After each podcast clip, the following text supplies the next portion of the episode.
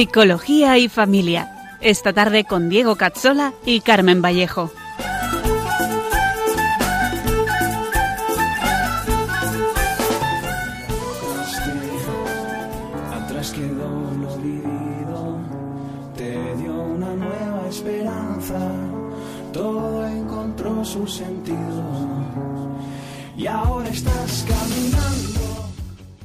Bienvenidos a nuestro programa Psicología y Familia con Diego Cazzola y con Carmen Vallejo, un último programa para profundizar en la psicología humana, la educación y la familia.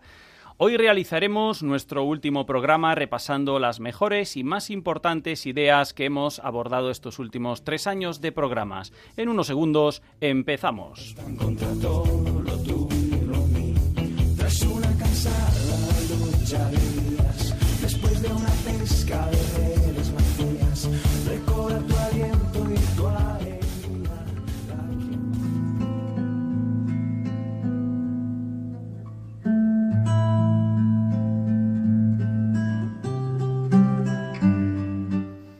Ven Espíritu Santo, ilumina nuestra mente, abre nuestro corazón para que seamos siempre transparentes a la verdad del Señor. Que la Virgen María, nuestra tierna Madre, nos guíe con firmeza, sabiduría y humildad en el camino del amor verdadero. Por Jesucristo nuestro Señor. Amén.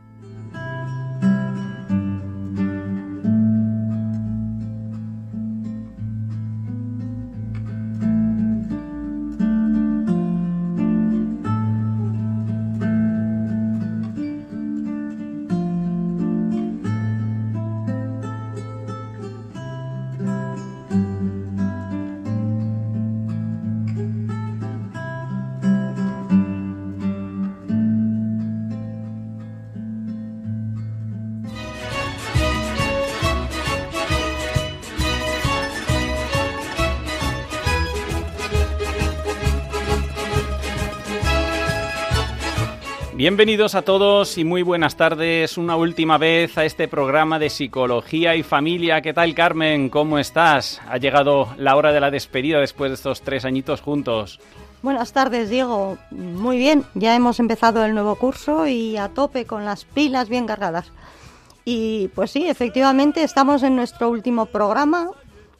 Está bien dejar espacio a otras personas y otras ideas, ¿verdad? Pues sí, efectivamente, pero nos vamos muy agradecidos de haber podido contribuir a la radio de María, ¿no? Y de la confianza depositada también en nosotros en este, en este tiempo. Ahora toca dedicarle ya un poquito más de tiempo a la familia y pasar el micrófono a otros eh, que lo harán igual de bien o mejor. ¿eh?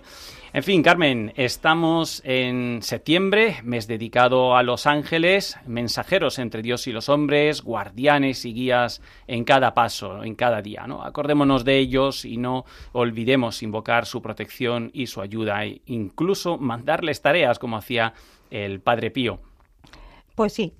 Y aunque terminamos nuestros programas, recordemos que la sección de psicología y familia seguirá viva y que todos nuestros programas los podéis encontrar en la web de Radio María, en radiomaria.es barra podcasts, también en nuestra página de Facebook, Psicología y Familia 2, 2 en número, donde hemos puesto cada mes los enlaces para mm, escuchar los diferentes programas subidos a las diferentes plataformas, como nuestro iBox y también Spotify, Ahora bien, si queréis escribirnos ya tendrá que ser por las redes sociales. Yo creo que en principio quedarán abiertas. Pues sí, Carmen. En principio dejaremos abierta la página de Facebook para dejar los enlaces subidos y la posibilidad de contactar con nosotros y lo que está también colgado en Spotify, en iVoox también. ¿eh? Además estará eh, siempre en las páginas de los podcasts de la radio. ¿eh? Así que todos tranquilos. El mes pasado estuvimos viendo un tema muy, muy importante sobre la sexualidad en el matrimonio. Hemos estado hablando de cómo enfocar las relaciones sexuales para eh, que ayuden a la salud matrimonial y sobre todo a que sean santas. Hemos visto, por ejemplo, si es lícito eh, cualquier cosa solo por el hecho de estar casados y qué criterios aplicar en el discernimiento, así como eh, la psicología de los esposos en ese momento tan intenso y sus preliminares creo que es un, uno de los temas más importantes y, peor tratado en general, así que eh, animaros a escucharlo y reflexionar sobre todo eh, sobre ese tema. Pues eh, en este último programa, como decíamos, vamos a resumir las ideas más interesantes o importantes que hemos estado aportando en estos años.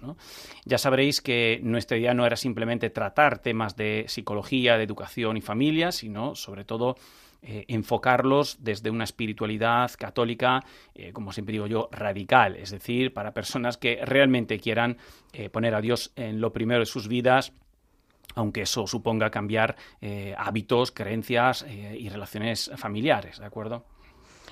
Para esto apoyamos nuestra psicología en la filosofía antropológica del profesor Leonardo Polo y evidentemente en el magisterio y la tradición de la Iglesia en los temas en los que se haya pronunciado.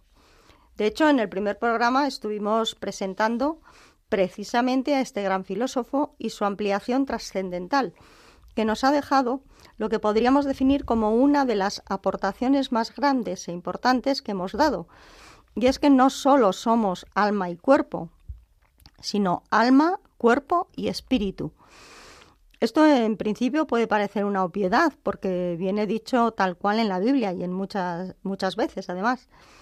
Pero el profesor Leonardo Polo lo retoma y lo fundamenta integrándolo y, y enlazándolo con la tradición aristotélico perdón. bueno, para nosotros es especialmente importante esto porque abre un abanico de posibilidades para entender mucho mejor el concepto de persona. ¿eh? Hay eh, un engranaje físico orgánico que va en paralelo a un engranaje psíquico que eh, evidentemente no es orgánico. esto último no se agota en lo físico, pero está limitado en su expresión por lo orgánico. Vamos, que si el cerebro está mal, eh, la psique eh, queda limitada. Pero hay otra entidad que también es no orgánica y es eh, lo que se llama, con esa palabreja de, más filosófica, que es el acto de ser, ¿no? que viene a ser el quién de cada cual, ¿no? el alcachofa que dicen algunos en Navarra. Allí está la, intimidad, la libertad, el conocer y el amar, pero como realidades personales. Estas eh, irradian o nutren, digamos, todas las demás instancias. Estas dos eh, realidades no orgánicas son las que son inseparables eh, una vez que ha sido creada por Dios, porque son espirituales y lo espiritual no muere ni deja nunca de ser pero que por el pecado y sus consecuencias pues no están equilibradas ¿no? y hay que educarlas. Así que eh, para resolver los desequilibrios eh, no es cuestión solo de cognición, conducta o sentimiento, que es, que es el centro de la psicología de hoy, sino sobre todo de lo que entitativamente está en un orden superior y que está íntimamente relacionado con la acción de Dios sobre la persona y su designio vocacional.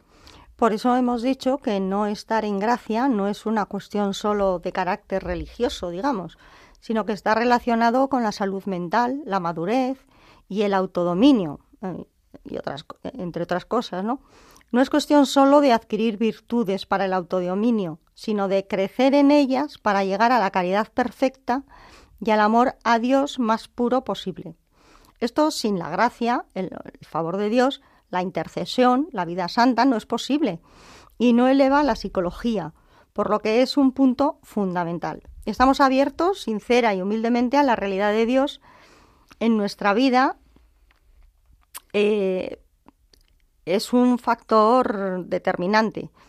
Y es un factor determinante para la comprensión de la realidad humana, la aclaración y sanación de los problemas y dificultades, y el único modo de conseguir la paz y la serenidad en este mundo. De hecho, Carmen, otro punto clave que hemos estado aportando, muy importante, muy relacionado con el anterior, es que eh, el cuerpo, como unidad psicosomática de cuerpo y alma, es expresivo de la persona. Esto significa que cuando vemos algo que está mal en alguien, eh, tanto psíquico como físico, y queremos entenderlo, hay que ir a la fuente que origina ese mal y esa fuente es siempre más profunda de lo que pensamos, porque no está en el mero orden psíquico, que ya es difícil de abordar, sino en el personal, que está más profundo. Por eso, eh, si somos amor, conocer, libertad e intimidad en, nuestro núcleo, Las principales heridas pues estarán generadas desde aquí, es decir, desde la falta de amor, de aceptación, desde los vicios, que porque no nos dejan ser libres, desde la falta de Dios en nosotros, que genera sequedad e incapacidad de entrega. Claro que luego hay mm, muchas consecuencias que se generan también en el cuerpo y en la psique y que muchas veces será difícil de quitar e incluso imposible. ¿no? Se nos queda ahí esa tendencia. Pero la clave de la restauración eh, y la recuperación, lo que se viene a llamar también psicoterapia si queremos, está en la persona antes que eh, en su psique y en que ésta se expresa o se visibiliza eh, en lo corpóreo o en lo psicosomático. Muchos aspectos de la psicología están completamente alterados y escindidos de su valor y significado original. La inteligencia, por ejemplo, no es sólo la facultad que permite aprender, entender, razonar, tomar decisiones y formarse una idea determinada de la realidad, sino la facultad por la que el conocer personal ilumina para captar la importancia del amor de Dios, aceptarlo, responder a él y difundirlo con convicción. Claro que tenemos la capacidad de comprender la realidad y que pisamos y vivimos cada día y que lo podremos hacer mejor o peor, más rápido o más lentamente. Pero esas variaciones dependerán de la neurobiología sobre las que se apoyan.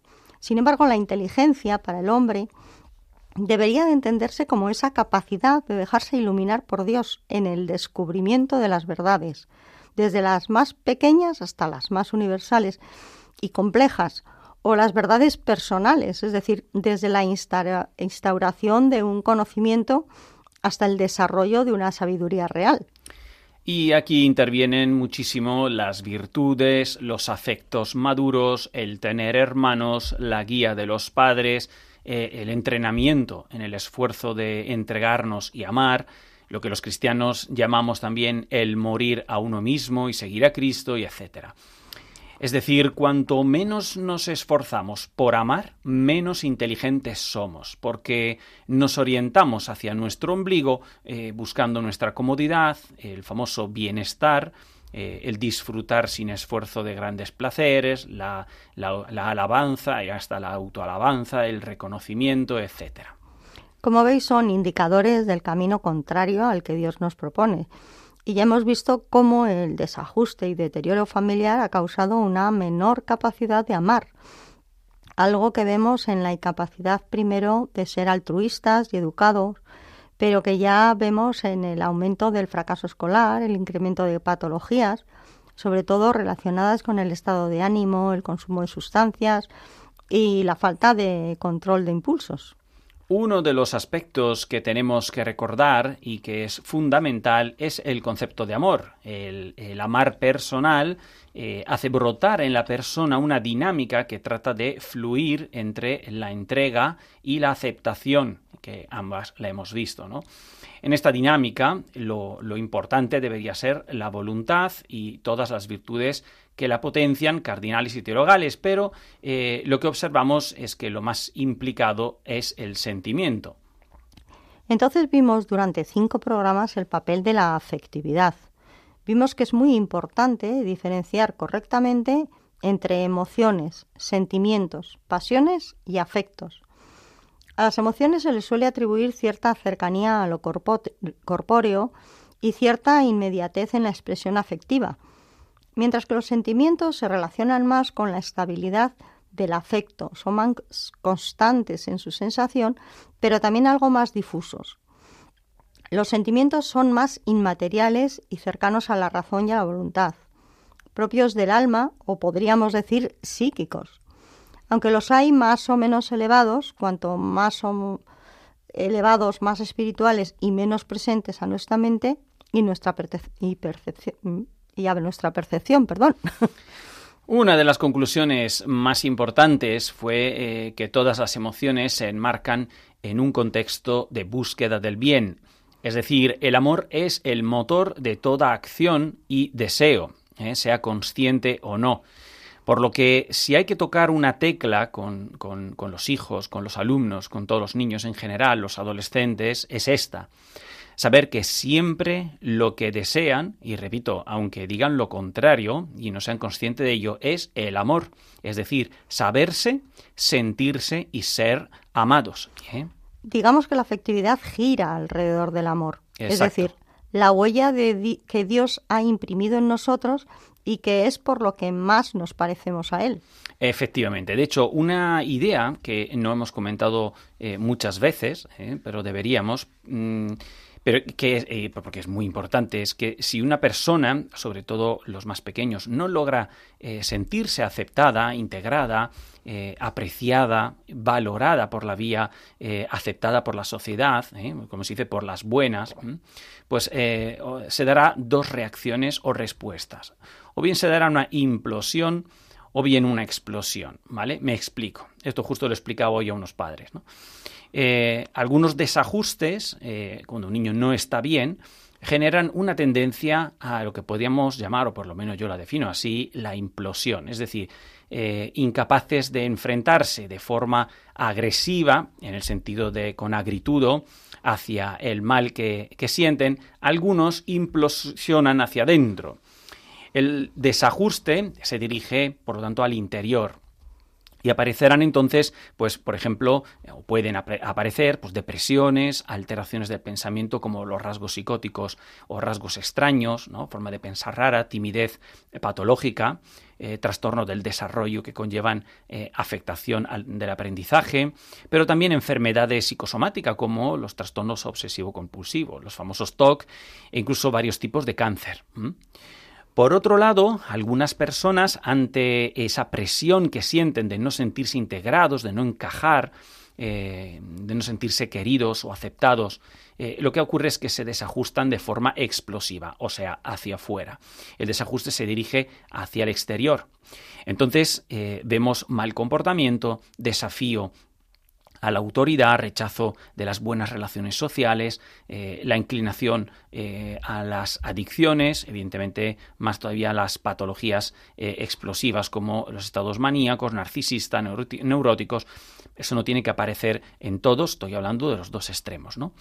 Y lo único que recompone un corazón de estos, cuando está tan polarizado en estos extremos, que es un corazón roto, no es la terapia mm, en cuanto a su técnica, sino en cuanto a que alguien, es decir, una persona, intervenga para acompañar ese corazón roto y, eh, que logre que se sienta aceptado incondicionalmente, tanto en la relación personal como en la familiar si hace falta, ¿no? que se confía, por lo tanto, en él, aunque no se lo merezca, que, se, que apueste por él, eh, sin rendirse ni tirar la toalla, que se le acompañe eh, en el tiempo, ¿no? Es decir, estar disponibles y evidentemente también encaminarle a un orden sobrenatural cristiano, algo especialmente importante para lidiar con las cicatrices indelebles que deja nuestro comportamiento en muchas ocasiones, sobre todo cuando intentamos resolver los problemas demasiado tarde.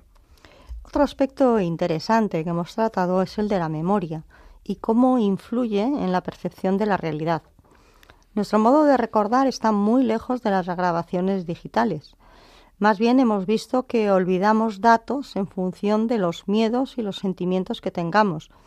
Reconstruimos la información en función de lo que tenemos, pero también de lo que queremos terminar de recordar. Le dedicamos tres programas a ver los engaños de nuestra mente. Pues resulta que el ser humano necesita psicológicamente eh, buscar la coherencia interna y no soporta las distorsiones cognitivas, es decir, no soporta ni tener vacíos, ni pensar dos cosas contradictorias, pero lo que se debería traducir en una actitud de humildad y búsqueda de verdad se suele transformar en una justificación, defensa o prejuicio. Así que atentos a esas ideas que tenemos por verdades casi absolutas y que puede que estemos defendiendo con toda nuestra personalidad y a costa de distorsionarla. No hay cosa mejor para el estrés y la soberbia que renunciar a saberlo todo eh, o ser el mejor en opinar y discutir. Dejemos pasar a, los demás, por ejemplo, por delante, eh, que para eso está el dicho de Jesús de que los últimos serán los primeros. Y, en esos programas hablamos de un efecto que me parece interesante destacar sobre, sobre los demás, ¿no? y es el de la profecía autocumplida o el efecto Pigmalión. Es interesante porque es muy común, ¿eh? pero sobre todo porque se puede usar en positivo. En teoría es el defecto de creernos algo, aunque no sea cierto, y que vemos que se cumple precisamente porque lo creíamos cierto. Así que si nos dicen que un alumno, por ejemplo, es muy bueno, pues terminamos por buscar cosas buenas en él, reforzarlas y convencernos de que efectivamente era así. Y lo curioso es que esto se puede, en parte y con moderación y sentido común, pues utilizar en positivo, como decíamos, ¿no? Y eh, si esperamos lo mejor de nuestros hijos, es más probable que logren ser mejores que si pensamos y les decimos continuamente que son eh, unos inútiles, unos vagos y, que no serán nada en la vida eh, si siguen de esa forma. ¿no? Y ojo que esto pasa mucho más de lo que pensáis. Sobre todo yo lo veo cuando a veces estamos ya con los adolescentes entre padre e hijo. Y si bien exagerar, mentir o, no querer ver la realidad tampoco es bueno, es preferible abusar de lo positivo que de lo negativo, es decir, depositar esperanzas buenas en el otro, eh, que igual eh, hasta se cumple. Y antes de, pasar al, al, ver el sufrimiento como el siguiente aspecto importante que hemos tratado en estos tres años de programa, vamos a rezar y cantar por la paz en el mundo. Pienso especialmente en los sacerdotes detenidos y perseguidos en Nicaragua, pero también en todos los que sufren, los que sienten tentados por el suicidio, la depresión, las adicciones. Noche con Hakuna.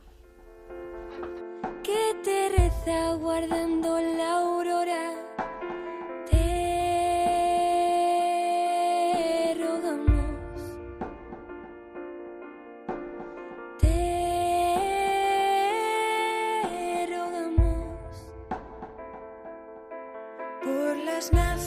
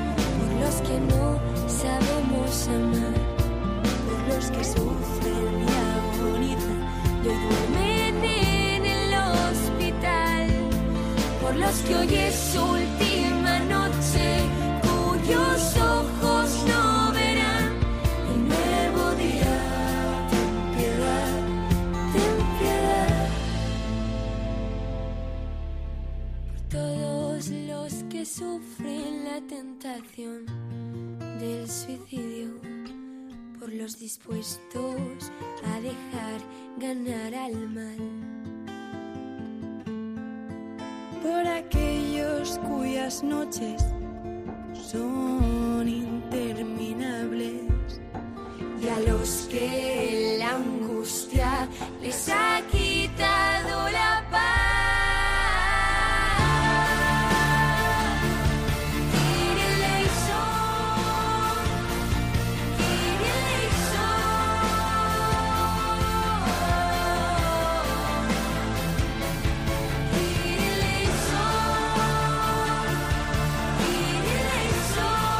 Por todos, por todos los que han perdido la paz, Señor, por todos los que sufren la prisión, la soledad, su autodesprecio, por lo que no encuentran perdón, Kyrie eleison, Señor.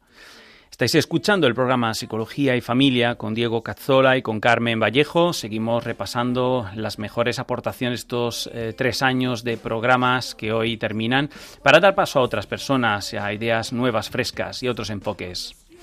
Decíamos que otro aspecto muy interesante, importante, que tratamos eh, fue el sufrimiento.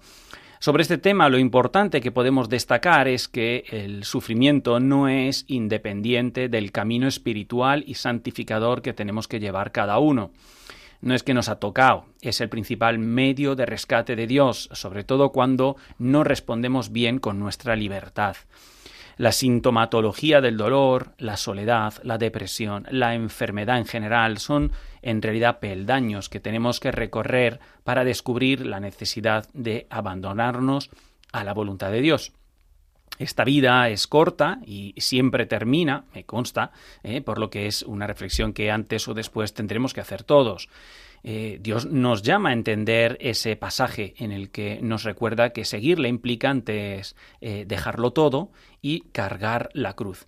Y recordemos, también eh, que el, dolor, o lo que recordamos del mal y el sufrimiento, como cuando tenemos que perdonar a alguien que nos ha causado un daño, no es algo a olvidar sin más debemos tomarlo con nosotros, como lo hizo el paralítico al que Jesús curó, pero que luego le mandó a llevarse la camilla. Curioso, no, no le tiene, eh, no la tiene que dejar en el suelo, ¿eh? Eh, se la tenía que llevar. Toma tu camilla y vete. Tenemos que recordar que donde venimos de dónde venimos y, por lo que hemos pasado, eh, y por dos motivos, diría yo. Primero, para recordarnos lo que hemos sufrido y no, no volvamos a caer en lo mismo. ¿eh? Una cicatriz nos recuerda con qué nos hemos herido, por ejemplo. Y segundo, nos hace más humildes, porque nos recuerda eh, que no somos tan poderosos. Sin tener constancia de lo que eh, nos duele, se nos subiría la soberbia y pensaríamos enseguida que podemos eh, más de lo que realmente podemos, ¿no? Porque el hombre es así y, se cree poderlo todo solito. Así que las consecuencias del pecado nos invitan a, no cometer el mismo error y a la vez ser agradecidos para seguir creciendo.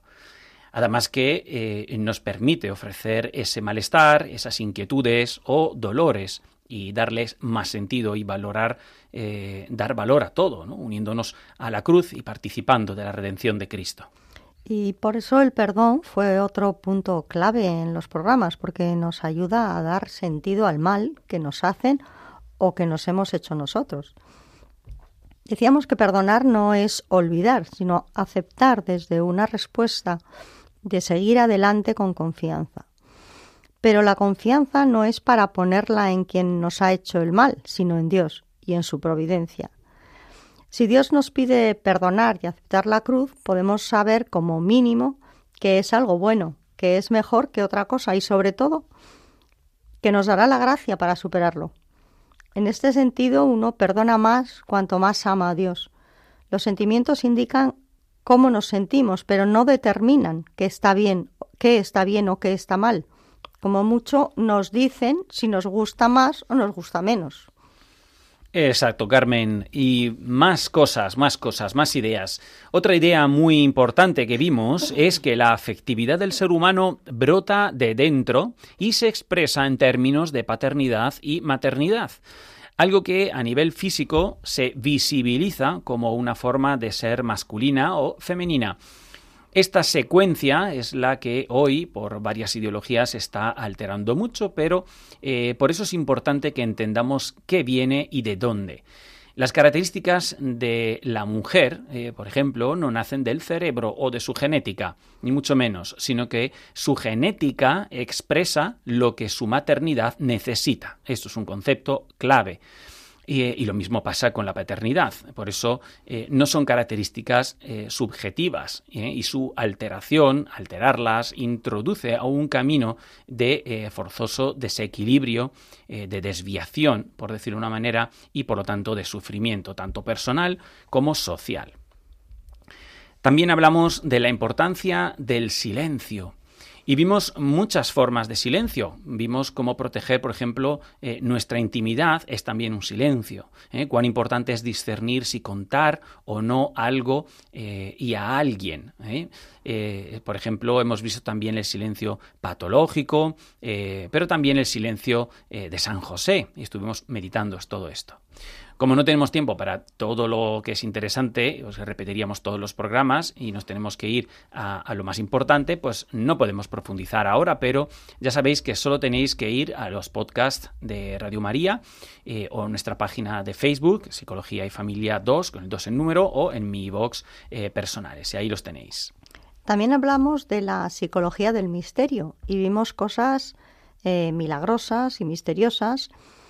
Y sobre todo aprendimos que no es eso lo que cambia el corazón o convierte, sino que solo confirma, quizás, o atrae.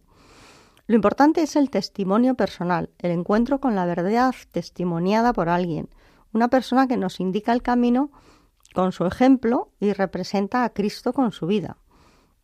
Hablamos también del inconsciente y vimos muchas cosas importantes, pero sobre todo diferenciamos entre conciencia, conciencia con ese, inconsciente o subconsciente, así como dimos la interpretación cristiana desde nuestro enfoque católico poliano, hablando de los hábitos innatos y la presión, digamos, de esa dimensión espiritual, que no psíquica, de la que siempre hablamos en este programa y que es muy poco conocida.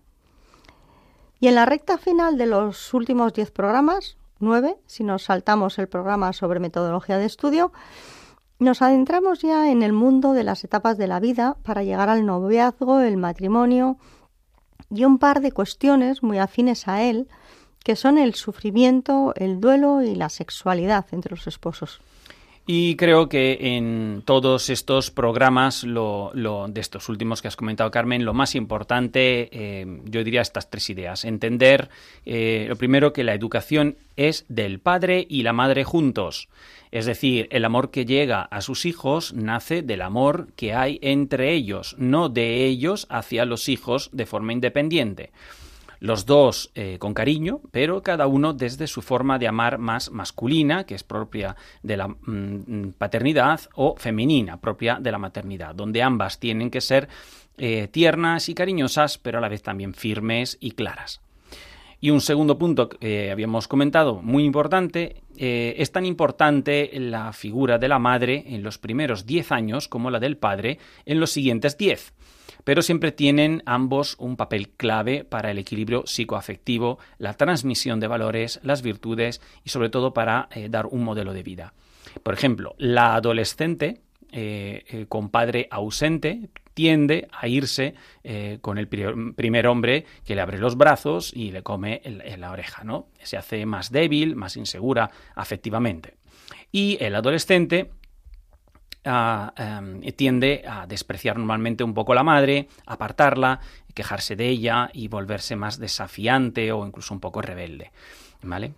Y un último punto de estos, todos estos programas que hemos mencionado es que las nuevas tecnologías no son una tontería y que están alterando la capacidad de comunicarse entre los niños y los jóvenes porque eh, las usan demasiado pronto y cuando ellos quieren, tienen acceso constante. Entonces, nuestra opinión profesional, fuera las pantallas hasta que sean realmente necesarias, ¿eh? jamás los móviles antes de los 15 y 16, siempre con control, restricción y mucha educación al respecto. Muy importante además que no se den como premio, ni como regalo de cumpleaños o comunión, eh, ni porque queramos tenerlos localizados. Tienen que ser un bien para ellos, no para nosotros. Los chicos tienen que aprender a hablarse cara a cara y a esperar para decirse las cosas. Exacto. Y otro aspecto esencial tiene que ver con el noviazgo, ¿vale? noviazgo y matrimonio son los que nos quedan, que son muy importantes. Las etapas de los novios es, decíamos, para conocerse, no para disfrutar. ¿eh? Más bien debe de haber continencia, algo que evidentemente no se improvisa, sino que se trabaja muchísimo antes pero eh, em, no, eh, no es por fastidiar, por tocar, digamos, la moralidad, sino para dejar realmente libres a los dos de dejarse, porque hay cosas que unen demasiado. No es un tiempo para sondear, por lo tanto, intimidades, sino para hablar desde ellas, eh, teniendo a Dios en el centro. Veíamos que esto implica que tampoco hay que esperar la máxima seguridad laboral o económica para casarse, ya que nunca la tenemos segura y en cualquier momento nos podemos encontrar sin trabajo, así que sin obsesiones de control. Y vimos muchas pautas fundamentales que ayudan a que todo salga bien en el noviazgo. Ya luego, eh, hablando ahora ya del matrimonio, pues son miles las cosas importantes, ¿no? Yo ahora mismo, si tuviera que destacar unas cuantas, las tres más importantes son las siguientes. Quizá la más importante es que eh, hay que entenderlo como una unidad de los dos, que afecta al cuerpo y al alma, ¿eh? pero no a las personas, y que esa eh, unión representa el mismo vínculo entre Cristo y la Iglesia. Por eso es indisoluble y por eso no da igual quién se una en matrimonio, ya que tienen que poder representar esa relación. También es clave que se entienda que los dos tienen que asumir al casarse el morir cada uno a sí mismo y no reservarse los gustos que antes eh, tenían, como por ejemplo las aficiones, el ocio y, e incluso las amistades e incluso la oración individual. O sea, a partir del casamiento tiene que renacer una nueva realidad entre los dos. No mantener dos que simplemente se lleven bien y vayan en paralelo. Evidentemente tiene que haber espacio para ciertas individualidades, pero prevalecerá siempre el, ser uno y nuevo. Eso duele. Dicho de otra forma, no hay que ver eh, al otro como alguien eh, que me hará feliz a mí, sino como alguien a quien yo quiero hacer feliz, muriendo a mí mismo. O sea, lo que menos quiero hacerme es feliz. Y hasta que la muerte nos separe. Así entendido, eh, parece difícil, pero es que en realidad, como decía eh, eh, un amigo mío, pues esto no es ni fácil ni difícil, es imposible, pero solo si excluimos a Dios. Y un tercer y último aspecto de todos los que podríamos destacar sobre el matrimonio es que si nos casamos, es para tener una familia, por lo que esta deberá ser el centro de todo, ¿eh? tiene que ser nuestro objetivo. Entonces, el trabajo, el ocio, todo gira alrededor de ella. Lo ideal es buscar que el, centro eh, y el por qué hacemos todo pues sea la familia y sin olvidar las relaciones evidentemente entre marido y mujer, entre los esposos, ¿eh? que como hemos dicho es la fuente de la salud eh, familiar. Y y no queda tiempo para hablar del sufrimiento, el duelo y las relaciones íntimas en el matrimonio, pero os invitamos a escuchar los podcasts eh, que hemos preparado con mucho mimo y mucha dedicación, eh, buscando las ideas más profundamente necesarias y que puedan ayudar de verdad. Así que animaos si queréis y pasaros por el podcast de la radio, que tenéis también la página de Facebook del programa Psicología y Familia 2, como siempre en número o en iBox de Diego, incluso en Spotify si queréis. Y ya para terminar, vamos ahora a despedirnos llamando a algunos colaboradores de Radio María que han estado con nosotros, algunos que han ayudado con sus aportaciones, otros eh, mm, con su apoyo, pero si alguien desea saludar brevemente representando un poco a los oyentes, pues os dejamos también la oportunidad llamando al directo al 91 005 94 19. Lo único que por cuestiones de tiempo, pues daremos paso eh, a una sola llamada, creo, porque no creo que nos dé para más, ¿no? Pero, eh, animaos.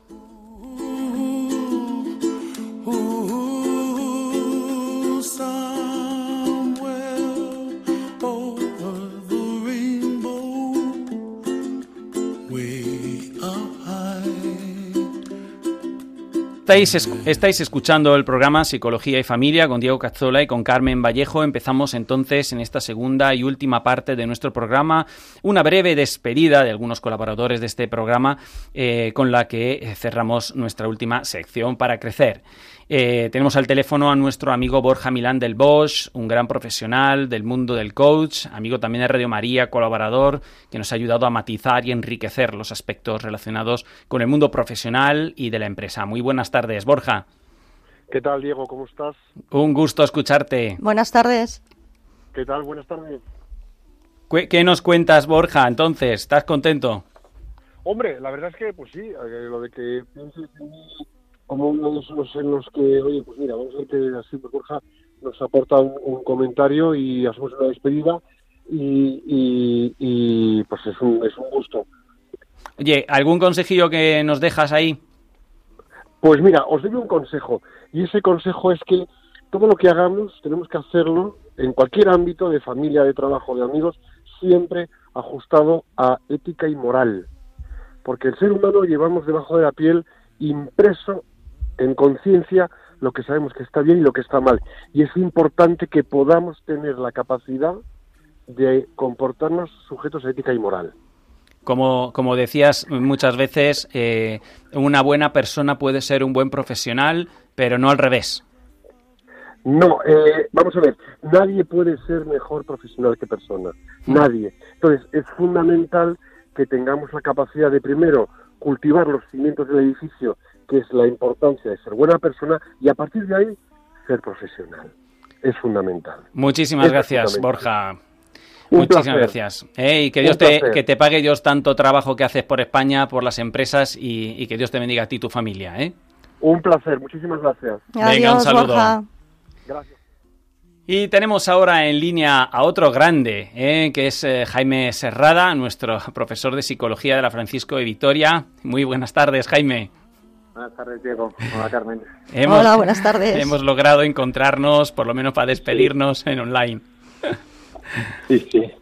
¿Qué tal? Bueno, pues a ver, pues ¿qué, qué nos quieres contar para saludarnos o qué, qué- qué es lo más importante que nos querrías dejar?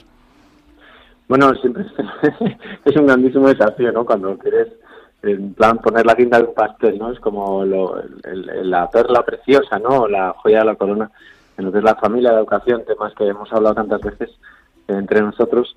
Bueno, yo más que a lo mejor la- es como la síntesis, ¿no? Eh, Este verano me he encontrado con una idea que me ha parecido, pues como siempre, no, no nueva, pero sí sencilla, ¿no? De comprender y creo que, que muy potente en, en lo que es la, en la familia para los hijos, que es eh, hacer de- del hogar un puerto seguro, ¿no? Con esta metáfora de, de un barco, entonces si los hijos son como los barcos, ¿no? Que los fabrican para, para que vayan a navegar al mar, en alta mar, ¿no? No, O sea, un barco no se fabrica para que, que se quede en el puerto. Esto lo, nos pasa con los hijos, ¿no? Van creciendo, toman sus decisiones, llegan a su etapa de adolescencia, entonces rebaten cuestiones o, cosas que hemos eh, educado en casa desde siempre.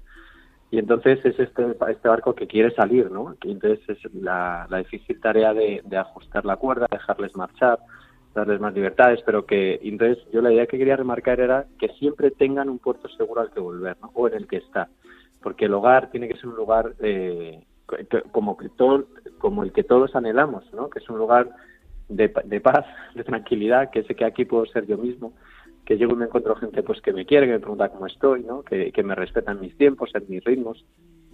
Entonces eh, creo que hacer los padres tenemos que luchar contra esta idea también, ¿no? De, a lo mejor no poner tanto el foco en lo que haces mal, ¿no? Cuando llega el hijo y le echo en cada que no ha hecho la cama por la mañana y cómo te vas así, ¿no? De cada clase, o es que no te duchas, o es que los deberes, o es que ta, ta, ta, ta, ta. Entonces, claro, luego nos cuestionamos a veces por qué están todo el día encerrados en su habitación y no bajan al salón, ¿no? Claro. Pues a lo mejor, ¿por qué no tener este horizonte, ¿no? O esta premisa eh, diaria también con ellos, ¿no? De ya le echa la bronca cuando tenga que echársela, ¿no? Pero ahora a lo mejor no es el momento, no es el mejor momento para corregirles, sino que necesita que, le pregunte qué tal el día, ¿no? Aunque me murmure o gruña.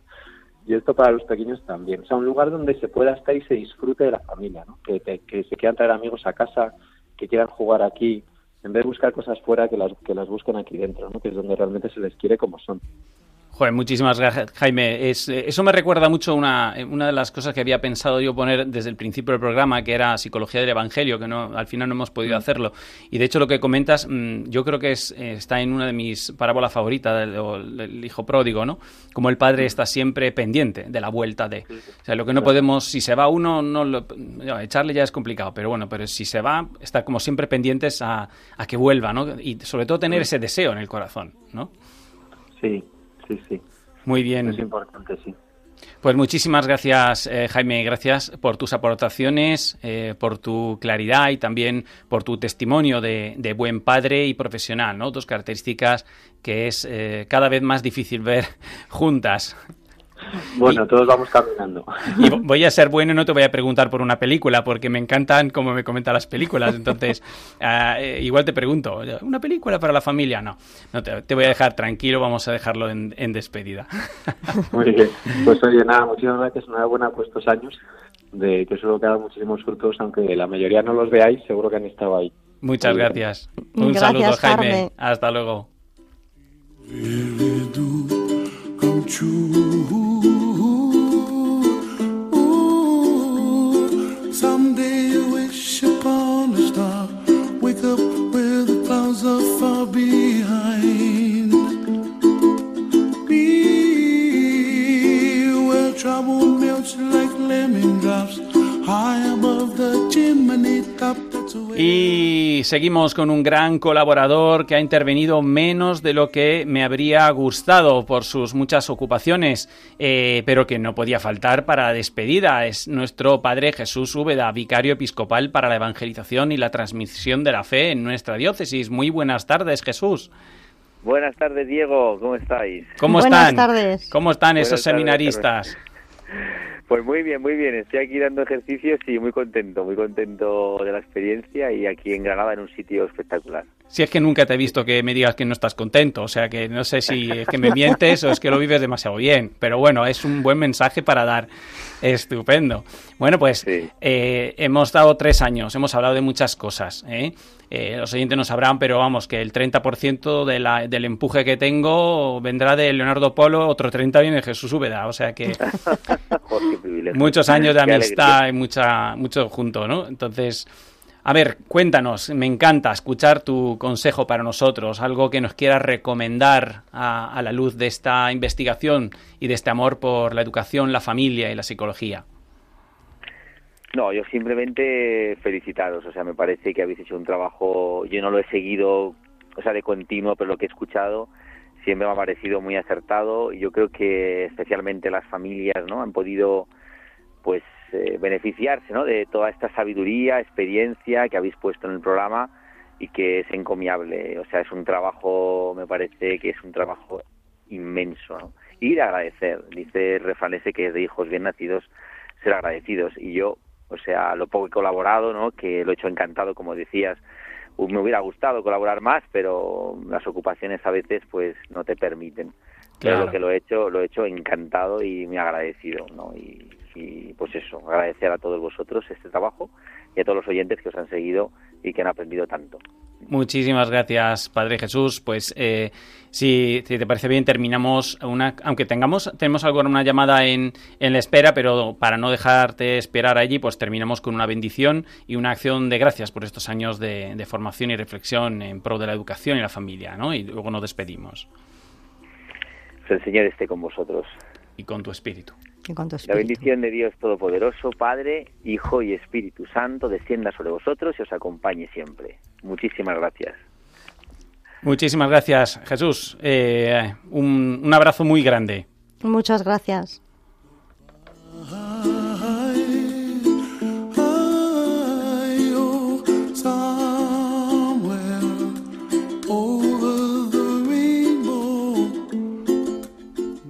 Muy bien, bueno, pues eh, nos dice Control que tenemos una, una, una llamada de Madrid, de Gema. Hola Gema, ¿qué tal? Hola, buenas tardes. Buenas tardes. Bueno, buenas tardes. Solo decirles, eh, darles las gracias por todos estos años del programa, interesantísimos, con nos ha ayudado a nuestros hijos a, a formarles, desde una psicología, desde la fe, desde Dios, que, que no se ve por el mundo, y sintiéndolo mucho, que se vayan, la verdad, sintiéndolo un montón y, y, y desearles lo mejor, claro, que la vida sigue y que, mm, bueno, tenemos ahí para volverles a escuchar y para recordar. De verdad, muchísimas, muchísimas gracias. Gracias Gema, muchísimas gracias a ti por escucharnos y por los ánimos, pero no os preocupéis que van a venir dos psicólogas buenísimas a sustituirnos y a, a proseguir con más contenido y, y muy interesante. Seguro que se sigue avanzando por ahí. Muchas gracias. Muchísimas gracias.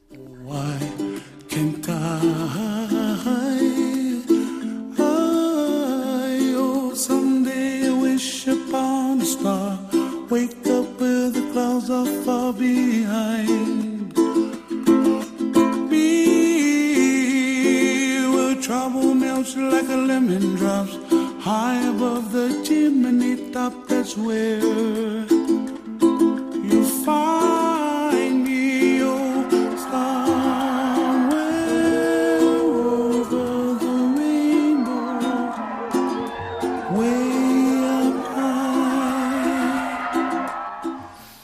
Esto es todo. Amigos de Radio María, hemos llegado ya al final de este programa. ¿eh? Muchísimas gracias por apoyarnos con vuestras oraciones, por estar apoyando a Radio María. Acordaos que es todo un voluntariado, que eh, hay gente que se desvive y que emplea mucho tiempo para hacerlo lo mejor posible y merece la pena apoyarlo, ¿vale? Con oraciones y con algo que haga, haga ruido. Bueno, pues todo eh, esto es todo entonces. Eh, esta tarde os dejamos eh, con la permanente tarea ya de buscar siempre profundizar con humildad la verdad del amor humano que vivimos en la familia, en el trabajo y en nuestras relaciones sociales. Que todo sea para buscar la mayor gloria de Dios y nuestra santificación en silencio y sin pregonar los supuestos derechos o quejarnos de lo malo. Siempre habrá cosas malas, injustas y dificultades. El secreto del cristiano es que asume que eso es camino de redención, un camino de cruz que durará mucho menos de lo que nos imaginamos y cuyo premio no tiene comparación. Merece la pena mirar este mundo con el deseo del cielo en el corazón.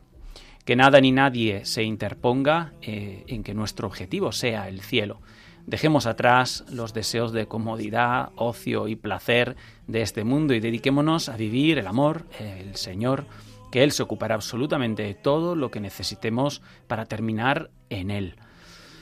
Y si parece que no escucha, pues eh, será porque o no es el momento, o no estamos preparados, o no lo deseamos lo suficiente, o no es para nuestro bien.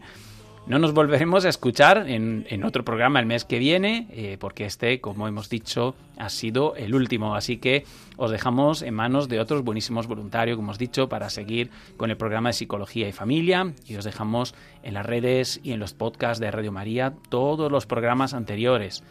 Carmen, eh, muchas gracias por haber estado a mi lado en estos años y haberme acompañado en esta aventura. No, gracias a ti por haberme dado esta gran oportunidad de estar en Radio María. He aprendido también muchísimo y...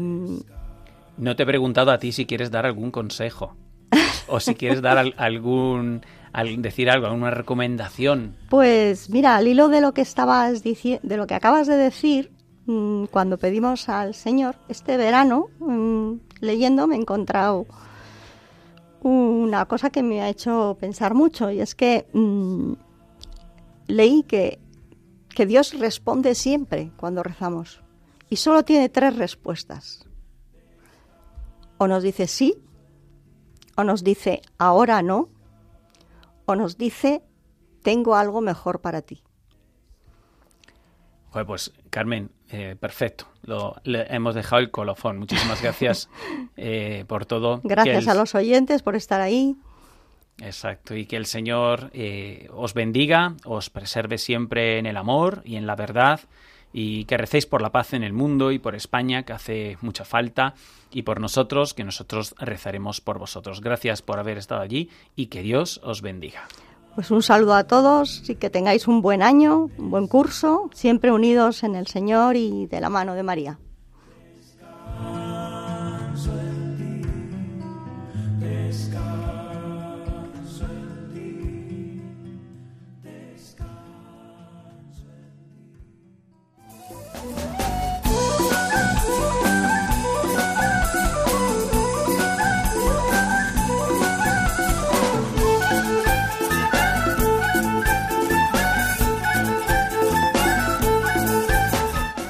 Han escuchado Psicología y Familia, esta tarde con Diego Cazzola y Carmen Vallejo.